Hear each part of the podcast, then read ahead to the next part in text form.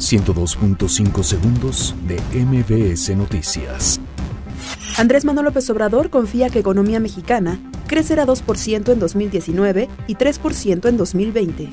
López Obrador presenta Proyecto Cultural del Bosque de Chapultepec. Senado aprueba en comisiones elegibilidad de candidatos a la CRE. Alejandro Armenta impugna ante el Tribunal Electoral del Poder Judicial de la Federación la candidatura de Miguel Barbosa. Se enfrentan manifestantes y personal de seguridad del Congreso de la Ciudad de México. Profesores se van a paro de 72 horas en planteles del CCH. Papa Francisco nombra a Joel Ocampo como obispo de Ciudad Altamirano. El Fondo Monetario Internacional alerta que la economía mundial continúa perdiendo ímpetu. Donald Trump felicita a México por aumentar detenciones de migrantes.